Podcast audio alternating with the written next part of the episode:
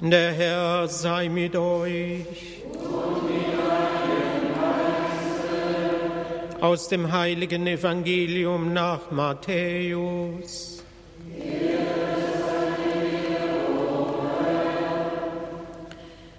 In jener Zeit sprach Jesus zu den Hohepriestern und den Ältesten des Volkes. Hört noch ein anderes Gleichnis. Es war ein Gutsbesitzer, der legte einen Weinberg an zog ringsherum einen Zaun, hob eine Kälte aus und baute einen Turm. Dann verpachtete er den Weinberg an Winzer und reiste in ein anderes Land. Als nun die Erntezeit kam, schickte er seine Knechte zu den Winzern, um seine Früchte holen zu lassen. Die Winzer aber packten seine Knechte, den einen prügelten sie, den anderen brachten sie um, wieder einen anderen steinigten sie. Darauf schickte er andere Knechte, mehr als das erste Mal. Mit ihnen machten sie es genauso. Zuletzt sandte er seinen Sohn zu ihnen, denn er dachte, von meinem Sohn werden sie Achtung haben. Als die Winzer den Sohn sahen, sagten sie zueinander, das ist der Erbe, auf, wir wollen ihn umbringen, damit wir sein Erbe im Besitz nehmen. Und sie packten ihn, warfen ihn aus dem Weinberg hinaus und brachten ihn um. Wenn nun der Herr des Weinbergs kommt, was wird er mit jenen Winzern tun? Sie sagten zu ihm, er wird diesen bösen Menschen vernichten und den Weinberg an andere Winzer verpachten, die ihm die Früchte abliefern, wenn es Zeit dafür ist. Und Jesus sagte zu ihnen, Habt ihr nie in der Schrift gelesen, der Stein, den die Bauleute verworfen haben, er ist zum Eckstein geworden. Vom Herrn ist das geschehen und es ist wunderbar in unseren Augen. Darum sage ich euch, das Reich Gottes wird euch weggenommen und einem Volk gegeben werden, das die Früchte des Reiches Gottes bringt.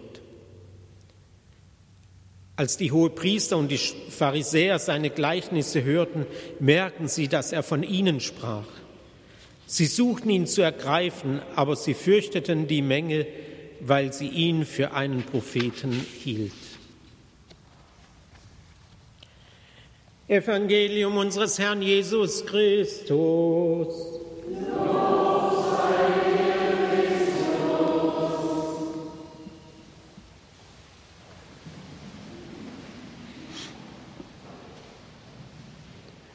Liebe Schwestern, liebe Brüder, liebe Radio Horeb Familie,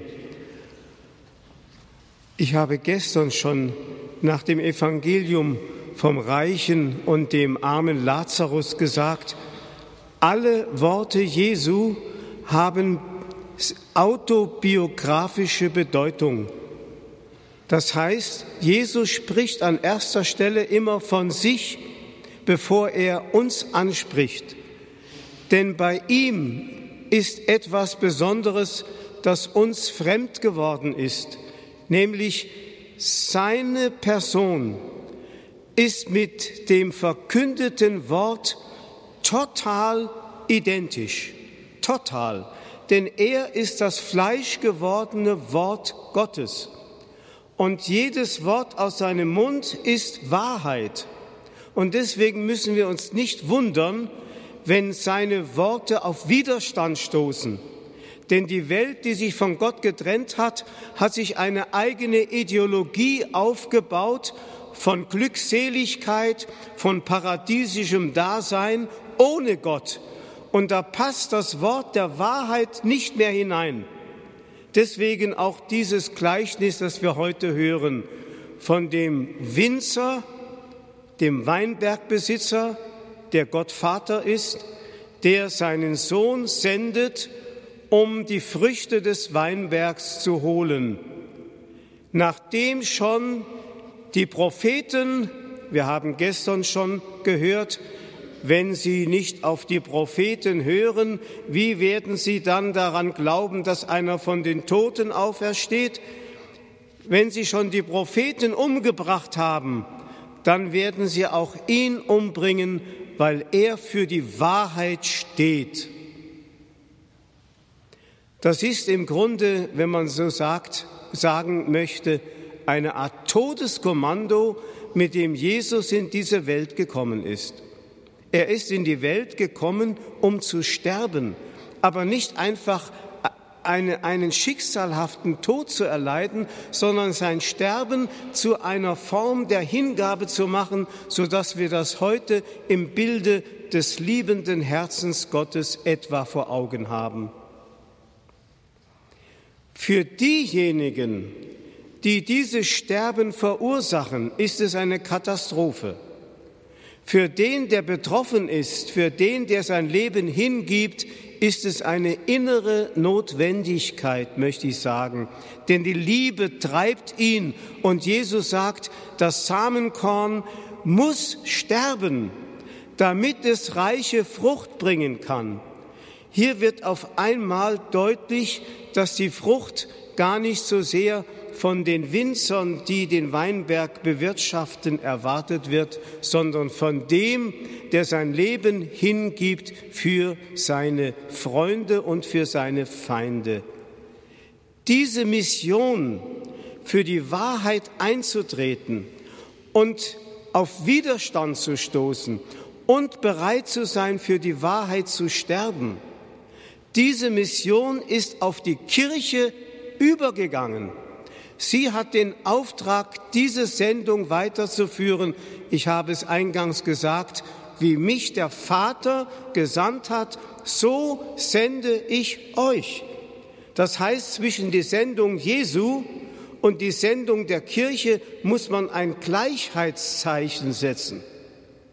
Das bedeutet also, die Kirche ist nicht in die Welt gesandt, um systemrelevant für unsere Gesellschaft zu werden, dann hat sie natürlich den Applaus der Menge, wenn sie nach den Worten der Politiker oder den Worten der Mehrheit der Menge ihre Botschaft verformt.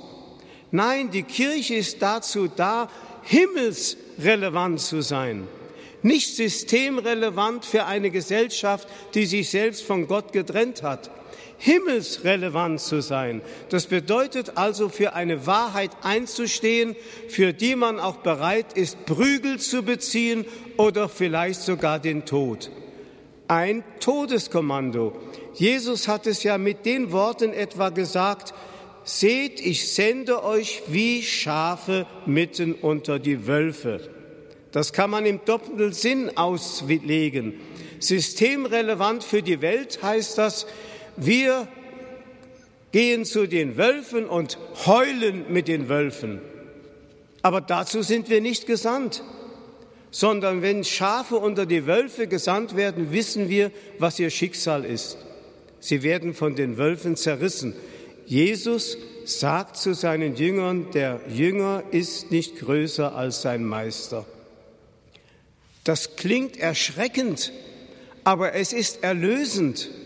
Es gibt uns wieder Sinn, macht die Kirche wieder zum Salz der Erde, verändert das Gesicht der Welt und gibt den Menschen wieder die Perspektive frei für eine Welt, für die wir geschaffen sind, nämlich den Himmel und das ewige Leben. Amen.